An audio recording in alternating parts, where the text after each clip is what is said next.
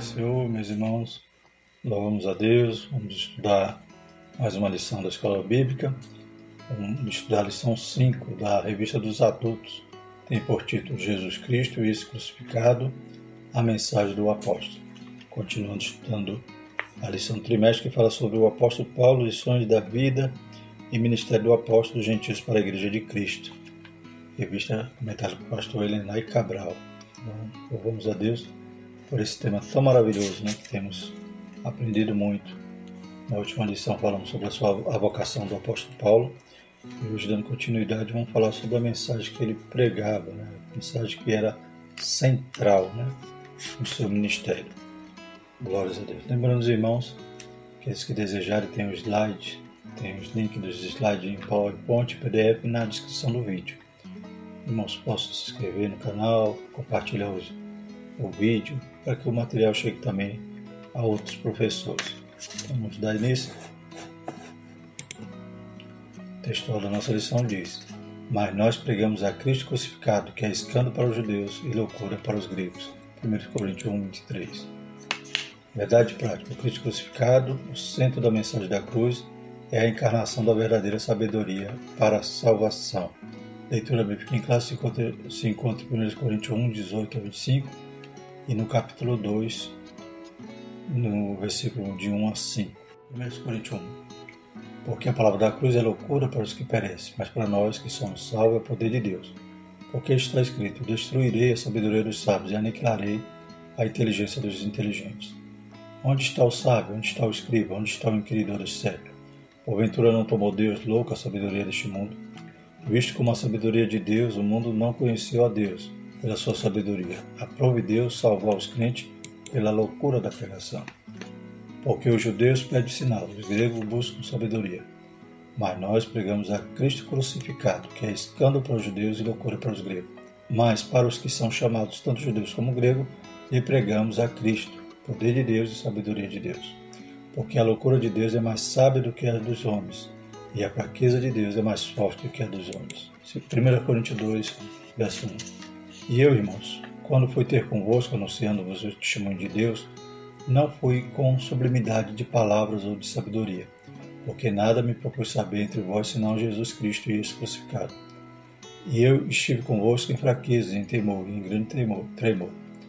A minha palavra e a minha pregação não consistiram em palavras persuasivas de sabedoria humana, mas em demonstração do Espírito e de poder, para que a vossa fé não se apoiasse em sabedoria dos homens, mas no poder de Deus.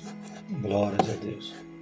Então percebemos, né, irmãos, já nesse texto, que aquilo que parece loucura para os homens, né, mas é o evangelho simples, o evangelho que tem Cristo no centro, né, Cristo centro, e podemos perceber até né, um mistério aí, porque Deus usa né, o mais simples dos seus servos com essa sabedoria.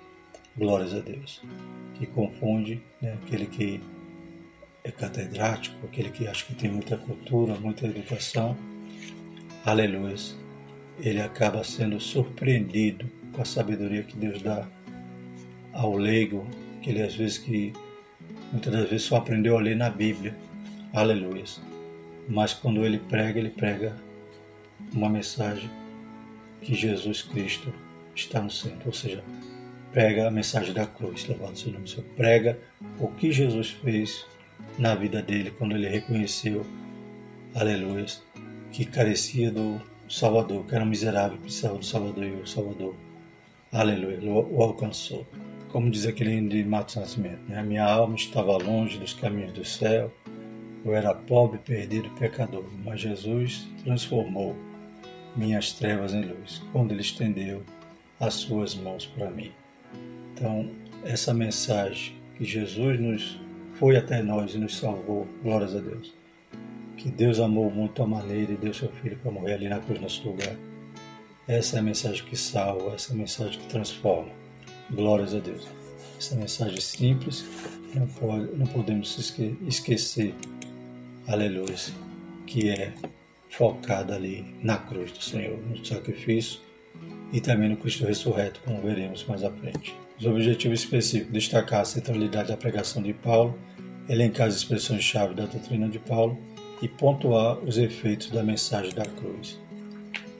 Trouxe a nossa lição de seguinte: Paulo descobriu a verdade sobre Cristo crucificado e ressurreto, e por isso sua missão de vida foi pregar aos judeus e aos gentios.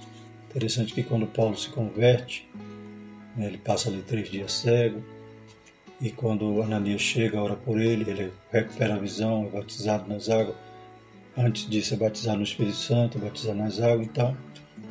E logo em seguida ele já está pregando. Está pregando o quê? Aquilo que ele aprendeu, aquilo que ele né, desconstruiu do seu pensamento anterior, da sua opinião que ele tinha a respeito de Cristo, pois ele achava que Cristo era um blasfemo, que Cristo não podia ser Messias, pois ele era fraco, tinha morrido na cruz, não acreditava que Cristo tinha ressuscitado. Mas quando ele tem aquele encontro com Jesus, aleluia, já desfaz tudo aquilo que ele pensava ao contrário. Ele já reconhece que Jesus é Filho de Deus, já reconhece que Jesus ressuscitou, já reconhece que os, que os, os discípulos estavam certos, os cristãos estavam certos, que Estevão morreu certo, louvado seja o nome do Senhor. Aleluia, ele já começa a pregar, mas prega aquilo que ele aprendeu. Por isso que ele depois vai passar três anos né, antes de ir para Jerusalém e vai aprender. Então, vai redescobrir Cristo em tudo aquilo que ele já sabia das Escrituras. Ele vai encontrar Jesus agora no Antigo Testamento e Jesus também vai se revelar a ele e apresentar muitas coisas a ele. Louvado seja o nome do Senhor. Mas logo no início da sua fé, ele prega que Jesus é o Filho de Deus. A primeira lição dele, então, é como se ele tivesse frequentado uma aula da escola dominical. Aleluia, e saísse pregando aquilo que tinha aprendido. Glórias a Deus. Então, foi a primeira lição dele e aquilo que firmou em todo o seu ministério. Né? Na verdade, ele só vai aprofundar mais esse ensino inicial que ele teve ali no caminho de Damasco. O Cristo crucificado era o Salvador prometido nas profecias dos antigos profetas de Israel. Assim, o crucificado foi sua mensagem central. Tudo isso você vai descobrir depois estudando as Escrituras, redescobrindo, aleluias, Jesus ali no Antigo Testamento. Para ressaltar essa centralidade, devemos prestar atenção nas expressões que se destacam em suas cartas: Evangelho de Cristo, Cristo crucificado e Cristo ressurreto. Nesta lição, veremos o quanto a mensagem da cruz traz impacto a nossa vida espiritual e pessoal. Glórias a Deus. Primeiro ponto, irmão, a centralidade da pregação de Paulo. Temos ali aquela imagem né, conhecida, famosa, da cruz ali servindo de ponte. Né? Ela é o caminho, Jesus é o caminho, a verdade e a vida, ninguém vai ao Pai se não for por Ele. Glórias a Deus. E a importância dessa lição, uma das aplicações que o comentarista nos traz é a respeito de muitos evangelhos que fogem do simples, do verdadeiro, daquele que Cristo é o centro. É, muitas pregações que ouvimos hoje que querem afagar o ego do homem e querem tornar o homem centro. É, teologias que hoje estão em voga, como a teologia da prosperidade, estão fugindo completamente do evangélico cristocêntrico, no qual passa pela cruz, aleluia, vai até a sepultura, mas não para ali, vai, aleluia, até a glória onde o Senhor está, a destra de Deus, como Estevão viu, no momento ali da sua morte, ele viu o céu aberto, e Paulo agora vai saber que tudo aquilo era real, e vai provar isso, louvado seja o Senhor. Ele vai ter até experiências de revelação indo até o terceiro céu.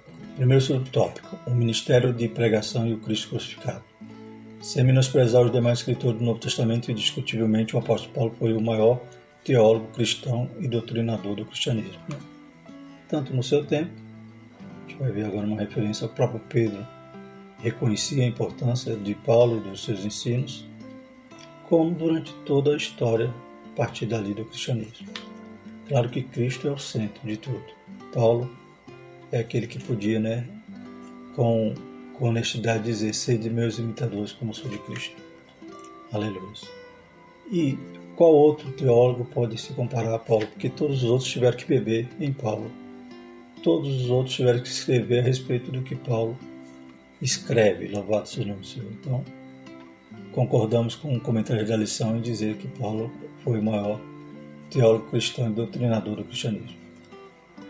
Segundo Pedro 3,15, temos essa referência e tende por salvação a longanimidade de nosso Senhor, como também o nosso amado irmão Paulo vos escreveu, segundo a sabedoria que lhe foi dada. Né? Então Pedro reconhecia, né? tanto Paulo respeitava os apóstolos, como Pedro também demonstra aí, né? ele ratifica o que Paulo escrevia, também tinha inspiração, e depois ele vai dizer que aqueles que distorciam e distorciam as outras escrituras, ou seja, comparando o que Paulo escrevia também o mesmo peso né, das escrituras, pois reconhecia a inspiração, né, o Cristo que tinha aparecido a Paulo, Pedro cria que era verdadeiro, que era real e viu né, a transformação de Paulo e Paulo ali aprendendo diretamente de Jesus, indo em conformidade com o que eles aprenderam aos pés de Jesus durante o ministério terreno.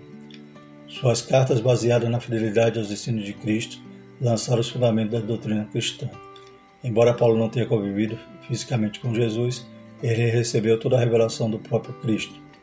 Gálatas 1,12 diz: Porque não o recebi nem aprendi de homem algum, mas pela revelação de Jesus Cristo, para pregar o Evangelho sem se opor aos ensinos dos outros apóstolos. Então ele nunca contrariou o que os outros apóstolos ensinaram, pelo contrário, ele estava na mesma consonância. Por quê? Porque ele recebeu do mesmo Cristo. Aleluia. E percebemos que ele recebeu muitas coisas. Né? A doutrina que ele vai nos trazer nas suas cartas, né? vai nos dar detalhes sobre o arrebatamento da igreja.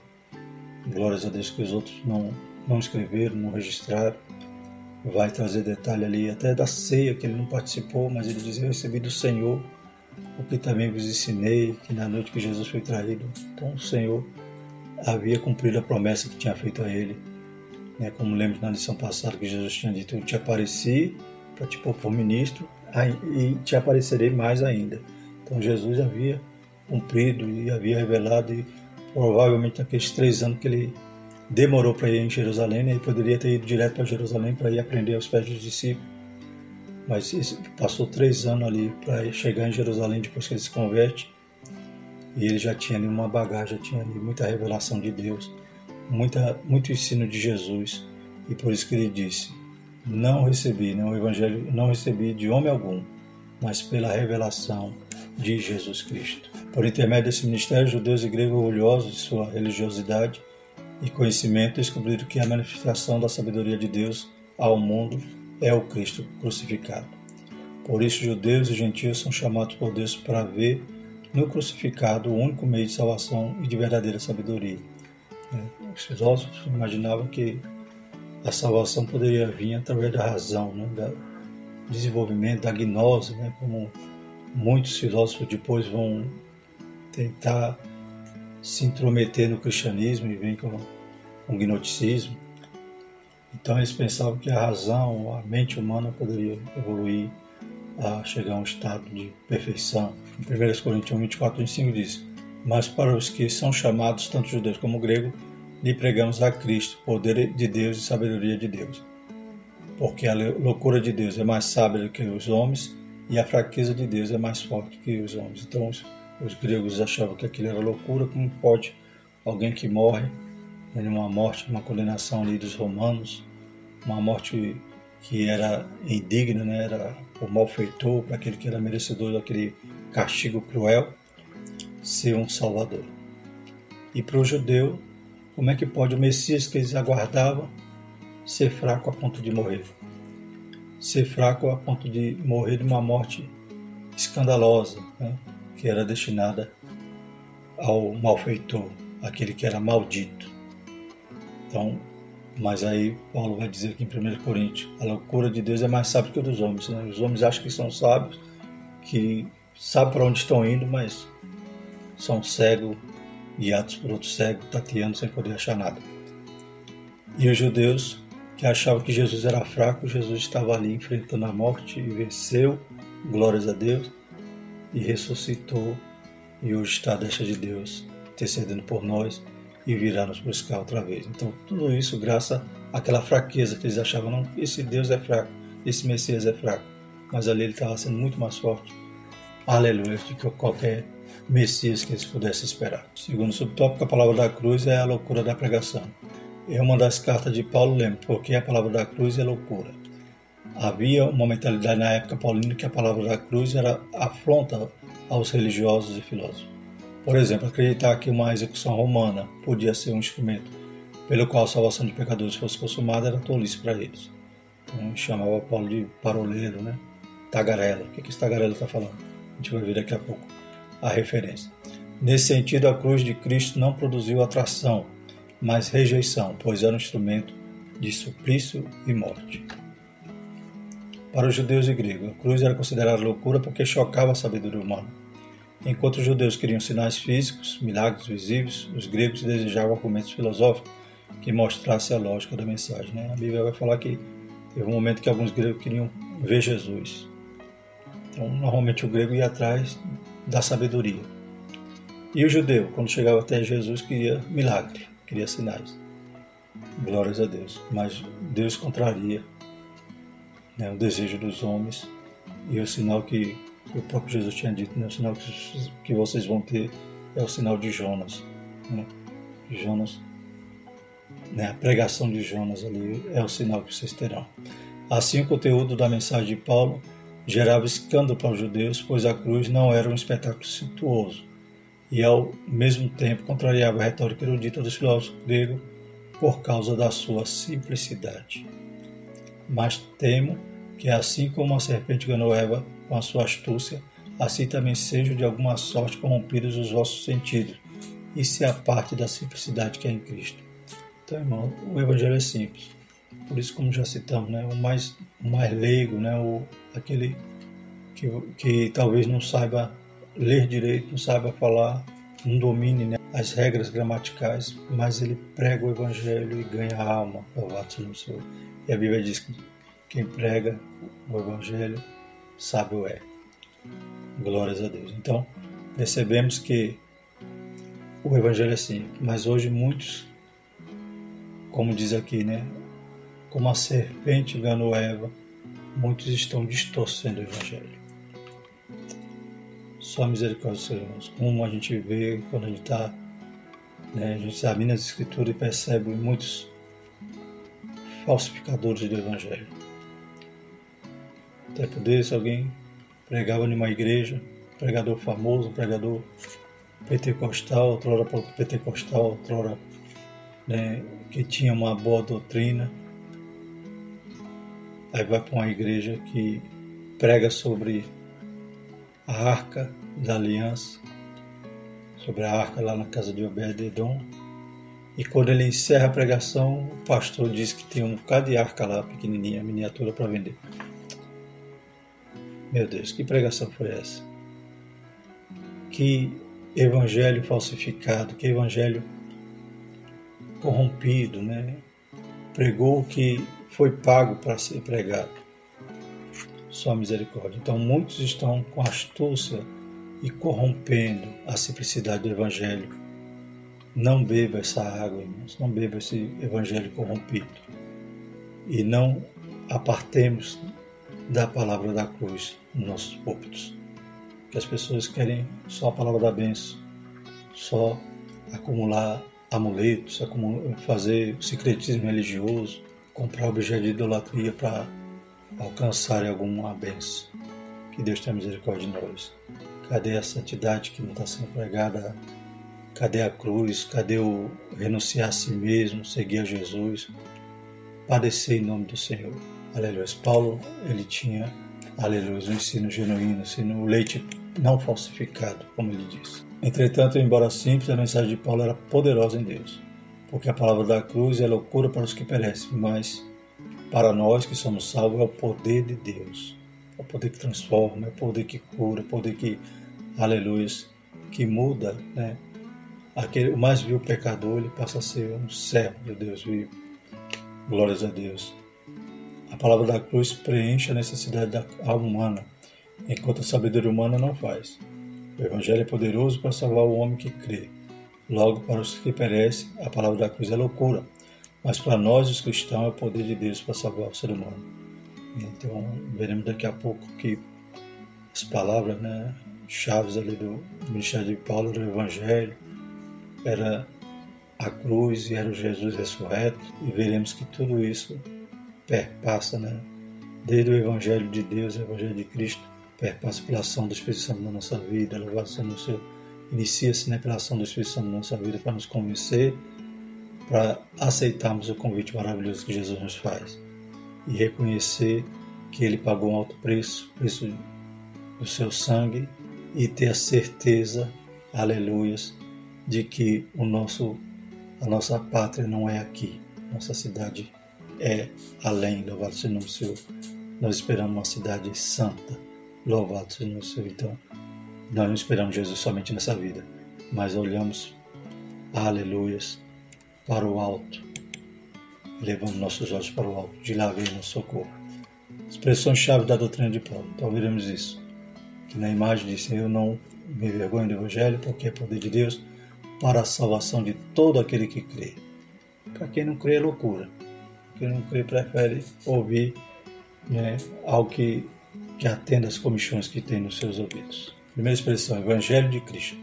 Além de aparecer nos quatro evangelhos, Mateus, Marcos, Lucas e João, a palavra Evangelho também aparece nas cartas de Paulo, Evangelho de Cristo, Romanos 1,16. Das 76 ocorrências dessa palavra no Novo Testamento, 54 vezes encontramos nas cartas paulinas. Por isso podemos dizer que ela é central para a doutrina ensinada pelo apóstolo. Então, Paulo obedecia né, ao mandamento de Jesus. Ide por todo mundo e pregai o Evangelho as boas novas, aleluia, as notícias, boas notícias dizendo que arrependei-vos porque é chegado o reino de Deus. Glórias a Deus, aleluia. Vinde a mim, todos que estáis cansados, sobrecarregados, e eu vos aliviarei. É Jesus que faz tudo, é Jesus que é o centro da nossa fé. No Novo Testamento, a palavra grega para Evangelho é Evangelion. O prefixo eu é uma forma neutra da palavra que significa bom, bem feito, Assim, a palavra evangelho significa boa nova, boa notícia que se leva às pessoas. Nosso Senhor ordenou que fosse levada a boa nova da sua doutrina a toda criatura. Mateus 16,15 disse: Ide por todo mundo, pregar o evangelho a toda criatura. Aí vemos que a simplicidade do evangelho que Paulo pregava. 1 Coríntios 15, de 1 a 8, lembra o seguinte: Também vos notifico, irmãos, o evangelho que já vos tenho anunciado o qual também recebeste e no qual também permaneceis, pelo qual também sois salvos, se o retiverdes tal como o vou tem anunciado, se não é que Cristo em vão. Porque primeiramente vos entreguei o que também recebi, que Cristo morreu por nosso pecado, segundo a Escritura, que foi sepultado e que ressuscitou ao terceiro dia, segundo as Escrituras, e que foi visto por Cefas, depois pelos doze, depois foi visto uma vez por mais de quinhentos irmãos, dos quais vive ainda a maior parte, mas alguns já dormem também. Depois foi visto por Tiago, depois por todos os apóstolos. E por derradeiro de todos me apareceu também a mim, como ao abortivo. Glórias a Deus. Então, toda essa experiência que Paulo pregava se resumia a isso. Aleluias. Que, glórias a Deus, Cristo morreu por nosso pecado, que ele foi sepultado e que no terceiro dia ressuscitou. Aleluia. E crer nisso será salvo. Graças a Deus. Paulo fez assim, e não por acaso, identificar sua pregação como o Evangelho de Deus. Mas, mesmo depois de termos antes padecido e sido agravados em Filipos, como sabeis, tornamos-nos ousados em nosso Deus para vos falar o Evangelho de Deus com grande combate. 1 Tessalonicenses 2.2 O seu Evangelho era a manifestação do poder de Deus, Romanos 1, 16 e 17, é um poder divino e dinâmico que atua de maneira imediata na vida do pecador. Glórias a Deus. Então, é poder de Deus, poder de Deus. Aleluia. Não era só palavras persuasivas, como hoje muitos estão aí nos púlpitos, né, fazendo todo aquele teatro para poder convencer. Mas falta unção, falta Espírito Santo, falta poder. Mas Paulo, aleluia, não carecia desse, desse mal. Cristo crucificado. Em Gálatas 3:1, Paulo escreve: Não foi diante dos olhos de vocês que Jesus Cristo foi exposto como crucificado. Então Paulo vai escrever ali aos Gálatas dizendo: Já foi exposto para vocês que Cristo foi crucificado, que foi por causa disso que vocês foram salvos. Como é que vocês começam bem, começam no Espírito e agora quer terminar na carne? Começou na graça e agora quer voltar para a lei. Então Paulo vai exortar ali os Gálatas por isso, porque ele tinha pregado a palavra, a verdade, e eles agora estavam desfazendo da pregação. A palavra da cruz na lógica paulina é um tema dominante na mensagem do Evangelho. Se o mundo julgava como loucura a mensagem do Messias crucificado, o apóstolo afirmava que a mensagem era mais sublime demonstração da sabedoria de Deus. Ora, a cruz traz uma ideia de fraqueza, loucura a quem não crê, mas poder e sabedoria de Deus para os que creem no Senhor. Infelizmente hoje muitos né, ouvem falar sobre né, Jesus morrendo na cruz por atra através de uma encenação, como acontece na Nova Jerusalém, né?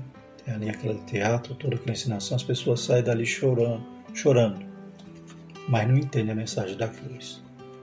Pensa que Jesus é apenas um mártir, apenas que Jesus estava ali sofrendo, mas Jesus estava ali nos garantindo vitória. Jesus estava ali sendo vencedor.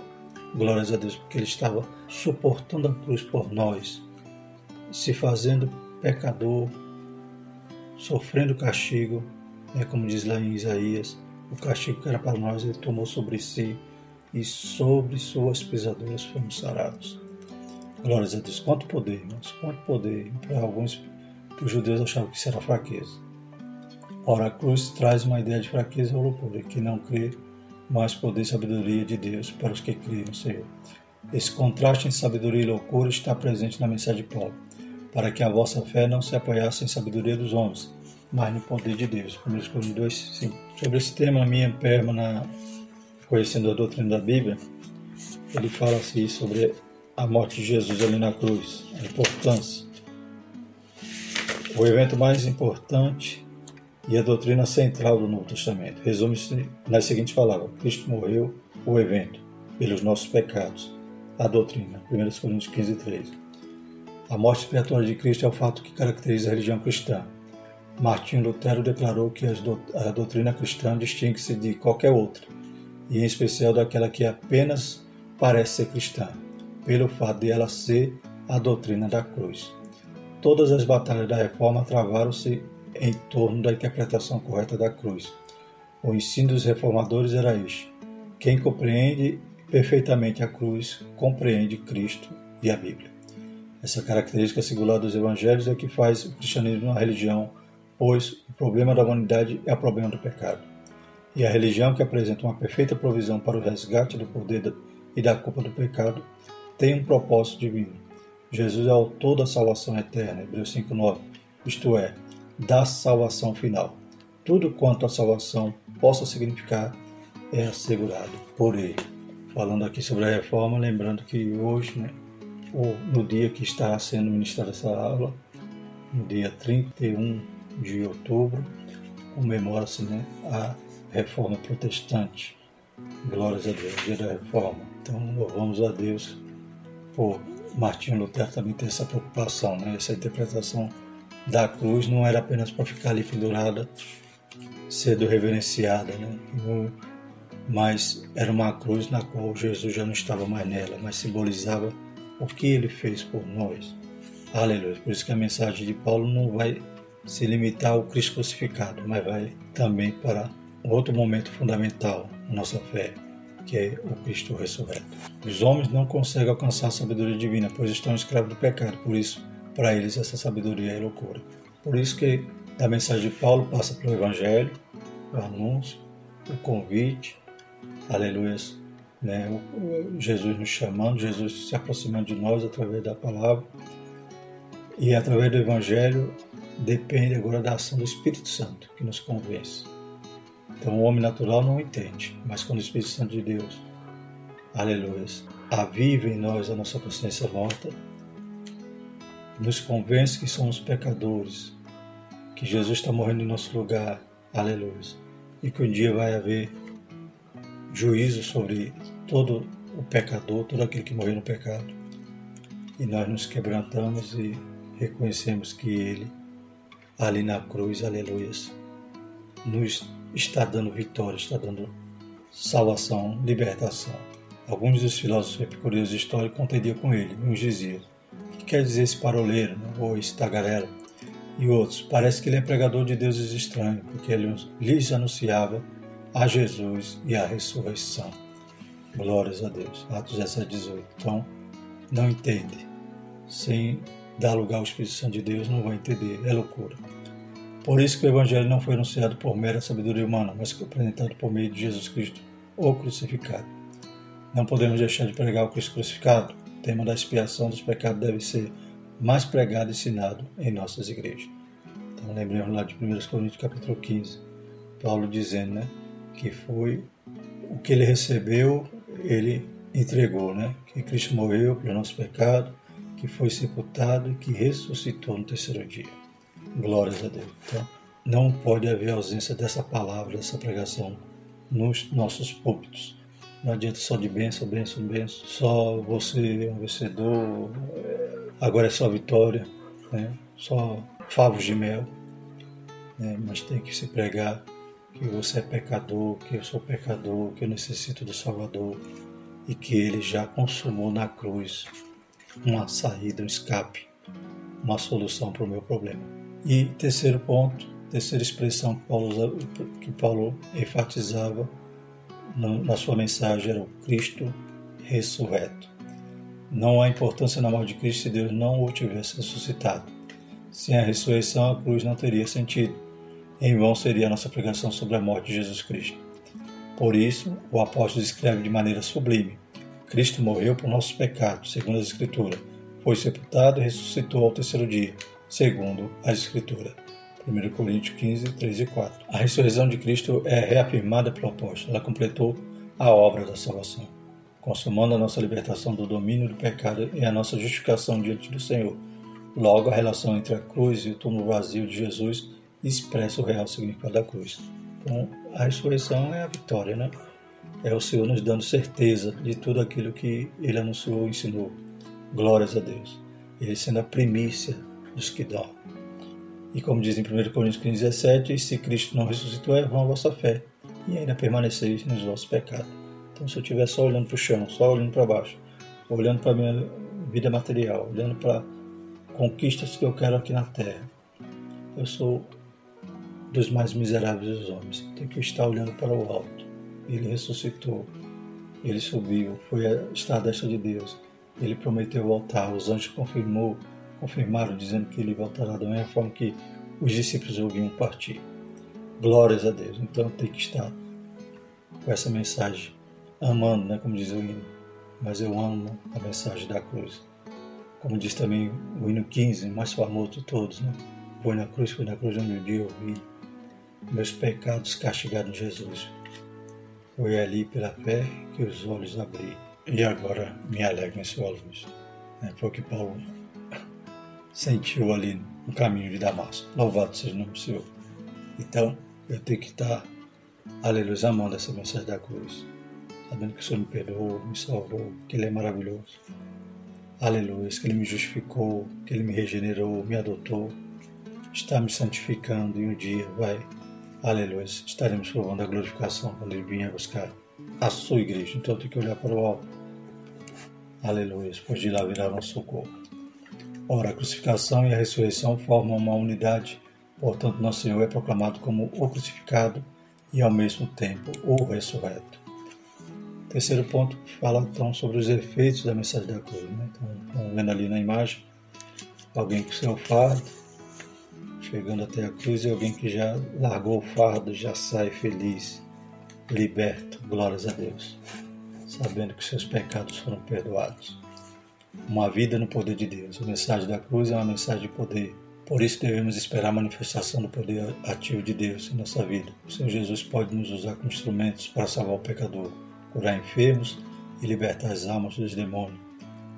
Em Atos né, 19, 11 e 12 diz: E Deus, pelas mãos de Paulo, fazia maravilhas extraordinárias, de sorte que até os lenços e aventais se levavam do seu corpo aos enfermos.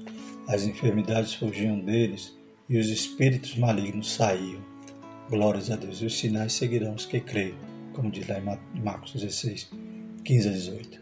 Os milagres da salvação, cura e libertação devem acompanhar nossa vida no serviço do reino de Deus. A mensagem que pregamos não é filosofia humana, mas o poder divino para a transformação da vida de quem crê no Evangelho. De sorte que a fé é pelo ouvir e ouvir pela palavra de Deus. Romanos 10, 17. Uma vida de humildade. Glórias a Deus. Quem é sábio em Deus contrasta a sabedoria da cruz com a deste mundo. 1 Coríntios 1, 20 diz: Diante disso, onde ficam os sábios, os eruditos e os argumentadores desta era? Deus fez a sabedoria deste mundo parecer loucura na nova versão transformadora. Esta exclui a Deus, enaltece o narcisismo humano e recusa reconhecer Jesus Cristo como Filho de Deus. Essa sabedoria humana ela vai exaltar o narcisismo. O narcisismo é a supervalorização de si próprio. Então, o antropocentrismo é o homem no meio. É assim que o Evangelho hoje caminha. O Evangelho né, coach, que anda tão em moda que os artistas adoram, são seguidores, né, curtem, mas não se convertem. Enquanto aquela que nos faz prostrar diante de Deus, reconhecer a nossa miséria e descobrir quem verdadeiramente é Jesus, manso e humilde de coração. Então, a sabedoria do mundo é essa loucura que tanto corrompe. E aquele que é sábio em Deus é humilde, reconhece que é dependente de Deus. Precisa de Deus todo, em, todo, em toda esfera da sua vida. Diz lá em Isaías 6,5: Então disse eu: Ai de mim, pois estou perdido, porque sou um homem de lábios impuros e habito no meio de um povo de impuros lábios, e os meus olhos viram o Rei, o Senhor dos Exércitos. Então a mensagem da cruz nos constrange a viver a humildade. Então são esses pontos, alguns pontos né, do que a cruz pode produzir em nós. E uma vida na dependência do Espírito. Terceiro subtópico. Nada melhor do que a mensagem da cruz para revelar quem nós somos. Né, a referência na, na revista estava 2 Coríntios 2,3 mas correta é 1 Coríntios 2,3, que diz: Eu estive convosco em fraqueza, em temor e em grande tremor. Como o apóstolo Paulo, devemos ter a plena consciência das nossas fraquezas humanas, limitações pessoais, medos interiores. Por isso a Escritura nos estimula a jamais depender ou confiar em nós mesmos, mas exclusivamente no Espírito Santo. E a minha palavra e a minha pregação não consistiram em palavras persuasivas de sabedoria humana, mas em demonstração do Espírito e de poder. Glórias a Deus. Como é poderoso a mensagem da cruz. Como é poderoso você falar o que Jesus fez por nós. Por isso que não carece tanta intelectualidade para nosso evangelho. Por isso que o pentecostalismo cresceu tanto. Porque, aleluia, deu acesso ao mais simples, aleluia, pregar, sair na rua e pregar o evangelho. Não limitou ninguém, não, não prendeu ninguém, não ele tem experiência com Deus, ele tem aprendido na igreja, nas escolas dominicais. Aleluia. Não precisa ele se formar numa faculdade para pregar o evangelho. Como alguém diz, não, você é leigo, não pode nem ler a Bíblia. Mas a Bíblia é uma carta que Deus escreveu para nós. E Deus não fez algo em segredo, em mistérios que ninguém possa compreender. Aleluia. Claro que tem texto confuso, a maioria da palavra é, é algo que o Senhor fala diretamente a qualquer um de nós. O Espírito nos faz agir, ter criatividade de fazer as coisas de modo que glorifique a Deus. A mensagem da cruz nos ensina a depender exclusivamente do Espírito. Abra a boca e eu te encherei, como diz lá no Salmo 81. Concluindo, a mensagem da igreja é a cruz de Cristo. Essa cruz dá conta do Cristo crucificado e do ressurreto. Essa mensagem traz escândalos ao mundo, mas poder para nós. Ela salva, cura e liberta o pecador e ao mesmo tempo que nos revela uma vida de poder de Deus, humildade e dependência do Espírito. A mensagem gloriosa da cruz transforma um homem inteiro. Graças a Deus. Na próxima lição, vamos estudar lição 6, Paulo no poder do Espírito. Vamos orar, agradecer a Deus por mais essa lição maravilhosa que nos acrescentou conhecimento e fé. Amém? Vamos orar. Senhor nosso Deus, nos ajuda, Pai, a não, Pai, desviar, aleluias, dessa mensagem central, Pai. Essa mensagem que, aleluias, tem que estar em nossos púlpitos, tem que estar na nossa vida, Pai. Mensagem da cruz, Pai, o Teu Evangelho, a mensagem do Senhor que já ressuscitou, aleluias, e prometeu voltar para buscar a Tua igreja. Senhor, continua abençoando, Pai, os alunos, escola dominical, professores, pastores, Deus poderoso e santo, possamos estar, Pai, abundante, aleluia, e constante na tua obra, em nome de Jesus. Amém. Que a graça do nosso Senhor o amor de Deus e a consolação do Espírito Santo seja conosco hoje e sempre. Amém.